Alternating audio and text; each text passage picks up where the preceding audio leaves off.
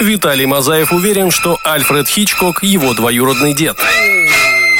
Сергей Чащин любит Сальму Хаек за актерскую игру, а не за то, о чем вы подумали. Дмитрий Трофимов, несмотря ни на что, до сих пор верит, что у российского кино есть будущее. И все они приглашают тебя в киноклуб. Прямо сейчас, на Первом сетевом. Всем нам хоть раз, но снились кошмары. Для одних это пауки, для других долг по ипотеке, для третьих невыложенный пост с едой в Инстаграм. Но так или иначе, в самый опасный момент сон всегда заканчивается и можно выдохнуть с облегчением.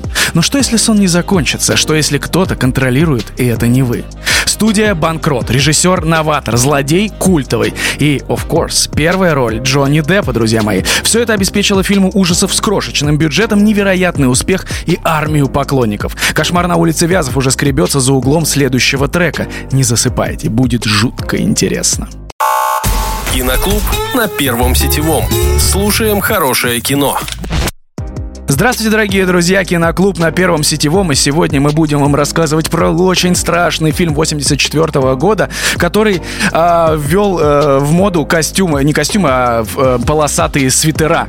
Виталий Мазаев с нами тоже тут. Да, я сегодня не в полосатом свитере, забыл его надеть, да и шляпу свою легендарную не взял, и лицо не обжег, и руки бритвы у меня тоже нету, но, друзья, но Фредди Крюгер, Фредди Крюгер, это же культовая тема. Я не знаю, как сейчас, наверное, нет, но в моем детстве, э, в середине 90-х, в конце 90-х, каждый парень во дворе знал Фредди Крюгера. Всегда даже, не, мы не знали, тут сейчас, как говорят, Росомаха, сейчас Росомаха, а мы вот так вставляли какие-то штуки в кулаки, и типа у нас вот были такие руки-бритвы, как у Фредди Фредди Крюгера. 7,7 рейтинг на кинопоиске у «Кошмара на улице Вязов», 7,5 на MDB. Это фильм 1984 года. И, э, ну, давайте я немножечко матчасти расскажу. В конце 70-х, начале 80-х годов в Америке расцвел не совсем уж и новый поджанр хоррора, так называемый слэшер. Это фильмы про резню и кромсание. Но конкретно у данного течения были свои строгие границы. К тем слэшерам нельзя, например, было причислить типовой фильм про маньяка, а требовалось соблюдать некоторые условности. Во-первых, жертва всегда молодежь, а во-вторых, молодежь слегка распущенная и гулящая. Вот так появился оказывается, моральный высокий э, смысл Цент, заложен, да. да. А, Виталик, ты был распущенный и гулящий? Нет, кстати, я очень строго воспитан. Я поэтому сейчас и ухожу уже, пока все, мне домой пора спать. Друзья, миллион, это очень важно, миллион восемьсот тысяч всего долларов. Ну, угу. понятно, что для нас это большие деньги, но миллион, э, ну кого, для кого большие? Миллион восемьсот, да, я, кстати, забыл сказать, да. Это, это, это очень мало, это очень но мало Но сейчас это фильма. цена однушки на Тверской. Какой Тверской? Где-то замкадом на однушке, наверное, да. Миллион восемьсот тысяч долларов, но сборы фильма превысили почти... 25 э, миллионов. 57. Серьезно? 57 он собрал, по-моему. У меня 25 написано.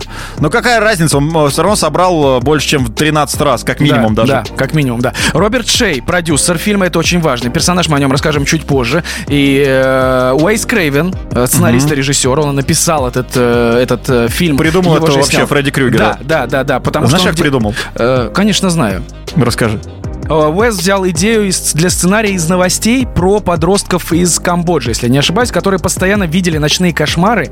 Сны были настолько пугающими, что дети боялись ложиться спать, чем доводили себя до э, истощения и сердечных приступов. Нет, я имел в виду, знаешь, почему именно Фредди Крюгер зовут? А, это интересно. Это опять же. Ну, давай мы чуть позже об этом расскажем. Ладно. Там, там, мне кажется, отдельный блок прям надо посвящать созданию самого Фредди Крюгера, потому что это правда безумно интересно. Роберт Ингланд сыграл Фредди Крюгера, и, наверное, это его ну, такая единственная, по сути, роль. Да, да? ну и давайте он... честно скажем, вы не знаете, кто такой Роберт Ингланд. Конечно, но вы знаете, как выглядит Фредди Крюгер как минимум, а это уже о многом говорит. Собственно, 80-е это был бум рынка видеокассет и фильмов ужасов, э, но они стали слишком однообразными, как сказал Виталик, и э, Уэс Крейвен перевернул эту историю. Но если э, Ингланда вы не знаете, то вы наверняка знаете Джонни Деппа. Я быстро скажу, он попал на пробы фильма совершенно случайно, придя за компанию вместе с своим другом, и увидев Джонни, Крейвен предложил ему почитать роль Глена.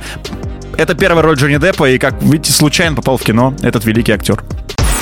Стань членом киноклуба на Первом сетевом. Узнай о культовом кино все.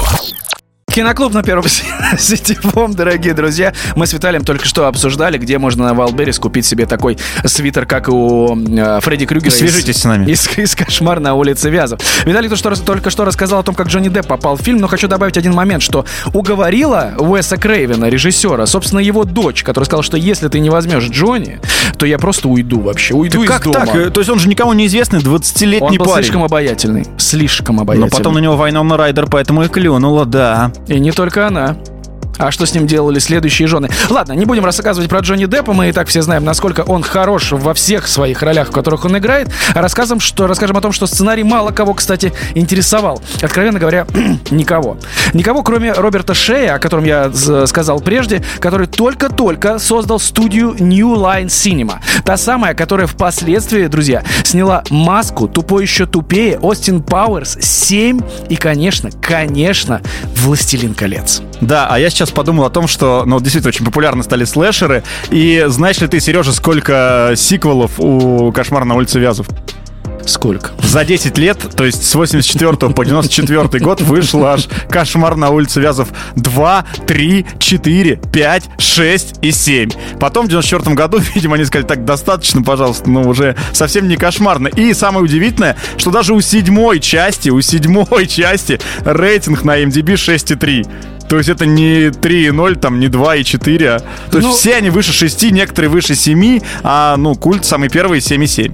Да, но и вообще с каждой частью Фредди все больше и больше развивался, как персонаж становился более болтливым, более шутливым, саркастичный, конечно, у него своеобразный черный юмор, но так или иначе Фредди становился все более интересным, потому что ха, стоит отметить, что в первой части он появляется за весь, за весь фильм всего лишь 7 минут. Это, кстати, интересный момент касаемо того, что как и в «Молчании ягнят» э, главные антагонисты, он антагонист, наверное, все-таки он отрицательный герой. Ну, конечно, Ганнибал да, Лектор, Он да. появляется там, по-моему, минут на 12, что ли, Но 16. только ему дали Оскар Хопкинсу, а вот Инглунда все забыли. Да просто никто не узнал его в этом костюме. И это очень интересный момент касаемо того, что чем меньше вы показываете злодея, тем больше он кажется таинственным и пугающим. Студия, о которой мы только что сказали, New Line Cinema, бедствовала. У них, собственно, не было денег ни что снимать. Но они взялись за «Кошмар на улице Вязов» и решили таки найти эти баснословные миллион восемьсот тысяч долларов. Ну давай расскажем все-таки про Фредди Крюгера. Мне не терпится. По словам... Нельзя. Давай, давай, давай. Можно, давай, да? Давай, конечно. По словам Вейса Крейвена, он назвал Фредди Крюгера по имени парня, который издевался над ним в школе, а внешность Фредди создал на основе обезображенного бездомного, который испугал его в детстве. То есть это еще раз подтверждает, что все у нас из детства. кого? Бездомного? Бездомного. Бездомного. Бездомного. Ну, ну ладно. Иван Бездомный из «Мастера Маргарита». Да, и на нем, кстати, была ровно такая же шляпа, которая в итоге потом оказалась... Э, на Фредди Крюгере. Да, да, я это и хотел сказать.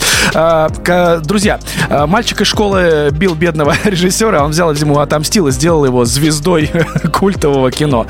А, так что, если вдруг вы бьете младших, то, возможно, когда-нибудь вы станете героем большого фильма. Да, двигаемся дальше по Фредди Крюгеру. Мы сейчас совсем скоро обсудим подбор одежды. Там Фредди от кутюр был, на самом деле, и очень много хлопот доставил. Киноклуб. Только культовые фильмы.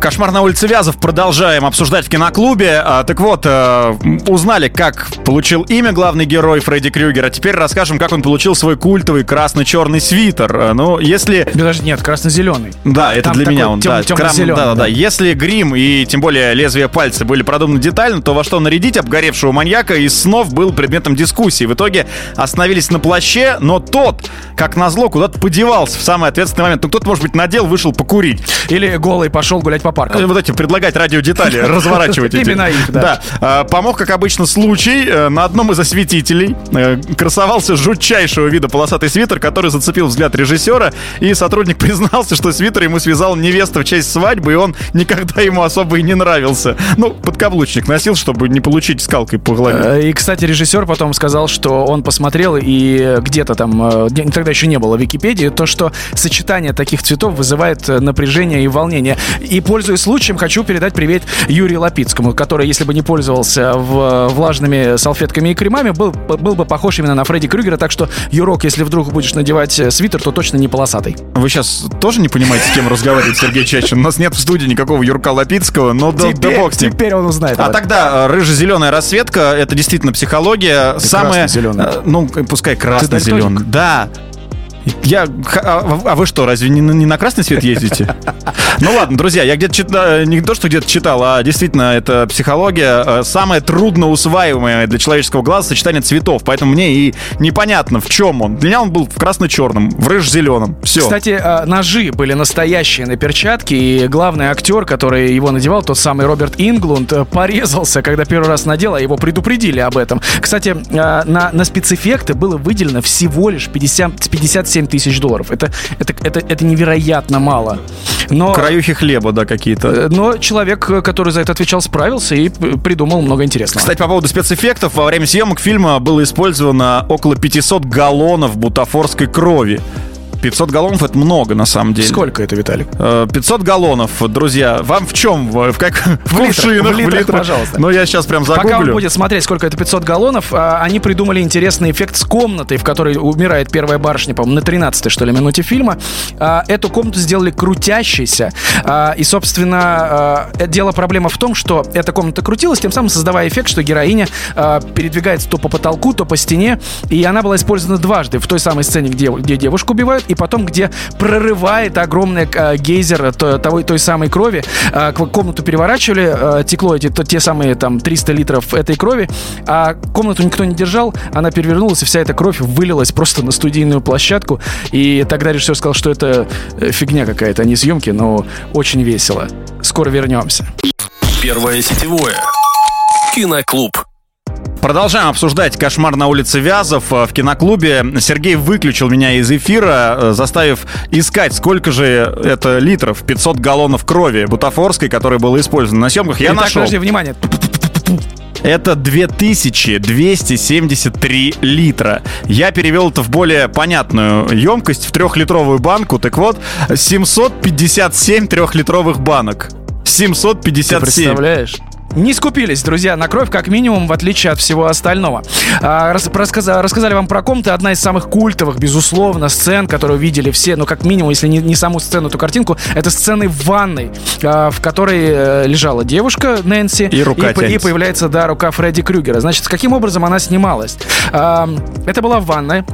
Внизу было от отверстие, в котором сидел, э, собственно, человек, который отвечал за спецэффекты. На нем была надета перчатка. И вот он нырял каждый раз и доставал свою руку. И так они просидели почти весь день, там около 12 часов. Да, да, я где-то читал даже 15 часов. Но, в общем, это действительно, это, по, по сути, цельный съемочный день э, был посвящен только вот одной сцене. Но зато... Купанию в ванной. Зато, э, как насладилась актриса. А как насладился? Мужик, сидящий под ванной. За спецэффекты, Прикинь, несколько раз говорил, вы меня заливаете.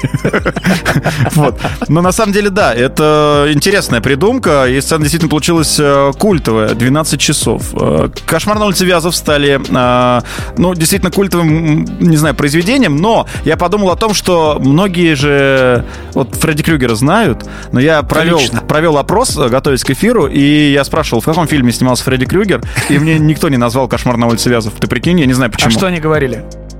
Фредди Крюгер. Пятница, пятница 13 Пятница 13 говорили, да. Свадьба в Малиновке. Что еще? Ну, свадьба в Малиновке понятно.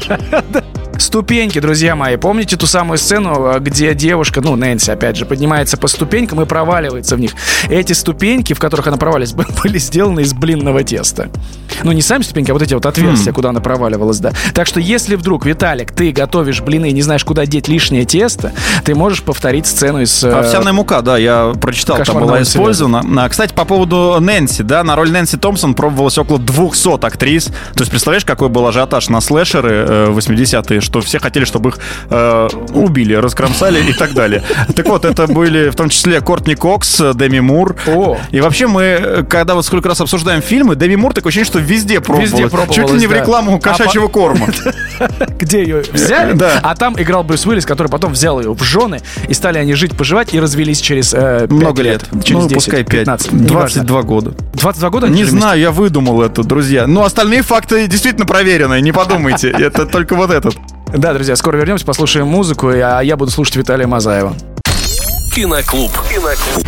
Киноклуб на первом сетевом. Сергей Чащин, Виталий Мазаев. И хорошее настроение э, с вами в том числе. Друзья мои, мы рассказываем про э, «Кошмар на улице Вязов», э, Фредди Крюгера, полосатые свитеры и почему не надо общаться с незнакомыми людьми во сне. Собственно, э, была такая замечательная сцена. Видели бы сейчас э, Виталия Мазаева и его лицо. Честно говоря, он отбивает любое желание вообще Разговаривать во сне со мной, да, не только во сне. Ну так давай, какая там сцена?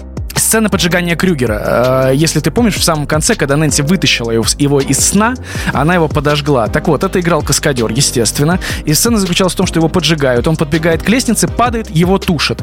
Так вот, каскадер вот что сделал. Он подбежал к лестнице, поднялся наверх, свалился, скатился с нее, встал, и только после этого упал. Его затушили, он спросил, все спрашивают у него, ты живой, все нормально, все нормально. Он говорит, ребята, как, как все получилось? И тогда э, режиссер фильма сказал, слава богу, что ты снимаешься в моем фильме Слава богу. Так он был в таком восторге. А, но, кстати, по поводу э, кошмара на улице Вязов. Я продолжу гнуть эту линию. Я многих опросил, никто не помнит. И я нашел причину, почему. Дело в том, что э, зритель может заметить слова улицы Вязов, вот это словосочетание, да, лишь на начальных и финальных титрах. На протяжении всего фильма я, как и господин Бастрыкин, с лупой смотрел э, на экран, не произносится... Кто, Кто это лупа? Но Твой старый знакомый да, детства, знаю. Да, да, Пупа да. и Лупа, два моих знакомых. Так вот, на протяжении всего фильма ни разу нигде не написано и не произносится данное словосочетание. Так что, в принципе, можно, если вы хотите, называть это кошмаром на улице Ленина или Ильича, или космонавтов, неважно. На любой улице. Почему Вязов-то? Ты никогда не задумывался? Ну, потому что такие деревья. Вязы. Так связь, связь-то какая? Или просто он так, Ну, так, просто, просто насколько назвал... я помню, насколько я помню, Elm, да? Элм-стрит вроде, да. да. А, друзья, есть еще одна очень интересная история. Человека, который отвечал за музыку в этом фильме, а, попал в аварию, где он сбил человека и, собственно, посчитал, что, наверное, нет смысла дальше заниматься музыкой в кино и сбежал с этими деньгами, чем тем самым лишив фильма музыки да, и вообще музыкального сопровождения. И тогда одни из продюсеров фильма обратились к Чарльзу Бернштейну, который согласился написать в долг. Он все, все инструменты писал Но еще сам. Бернштейн не согласился в долг написать. Опять у тебя начинается это все, да? Он написал в долг, сделал прекрасную музыку, и потом, естественно, для него все это окупилось. А, поговорим про актеров. Вот действительно, первая роль Джонни Деппа, и он, мне кажется, единственный вообще... Какой он там э, нежный мальчишка, хочу сказать. Ну, ему на время съемок, сейчас ему 58, там ему было... 58? Ну, 59 в этом году будет. А, сколько ему там было? Там ему было на момент съемок 20. Ну, То есть, на самом, деле, на самом деле, достаточно поздно. Ну, это уже совершеннолетний... Чем он занимался 20 лет, непонятно искал себя. Так вот, а остальные-то где? Э, Хезер Ленгенкэмп, который сыграл главную роль, нигде. Роберт Ингланд, нигде. Э, больше никого и не помню оттуда.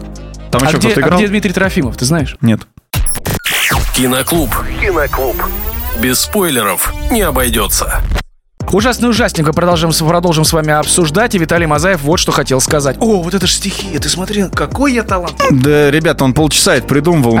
Так вот, э, браво, Сергей, прекрасное стихотворение. А, но переходим к делу. А, много очень любителей хоррора. Я не отношусь к любителям такого жанра кино, но все-таки... А, Почему тебе страшно или ну, да, ну, просто не нравится, да. А мы сейчас с тобой расписываем этот фильм как культовый хоррор. Наверняка, я уверен, надеюсь, что кто-то захочет его посмотреть, если вдруг кто-то не смотрел. А, ты когда смотрел впервые «Кошмар на улице Вязов»? Вчера.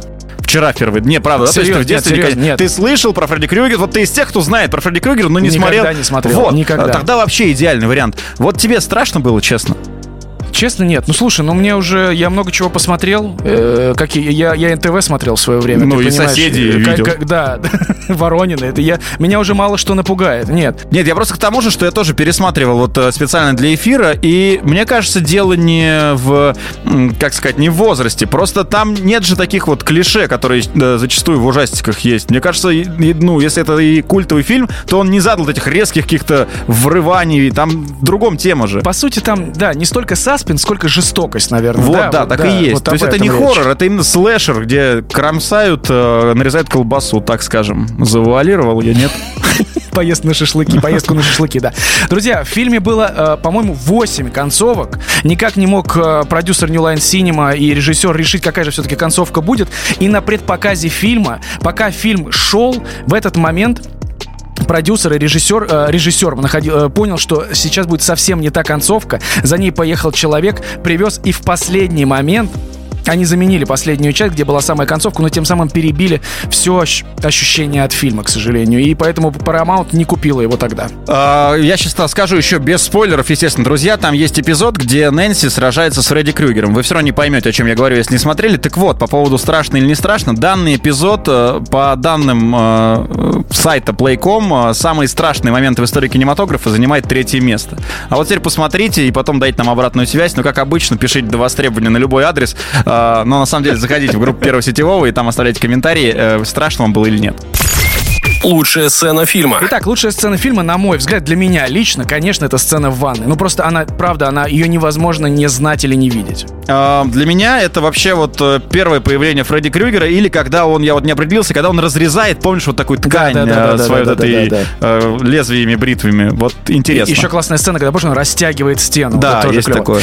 А, безусловно, друзья, сейчас «Кошмар на улице Вязов» не кажется таким страшным, как в далеком 87-м. Но он определенно... 84-м. Ой, простите, 84-м, но он определенно является родоначальником родоначальником нового жанра подростковых хорроров и создателем одного из самых пугающих злодеев в истории кино.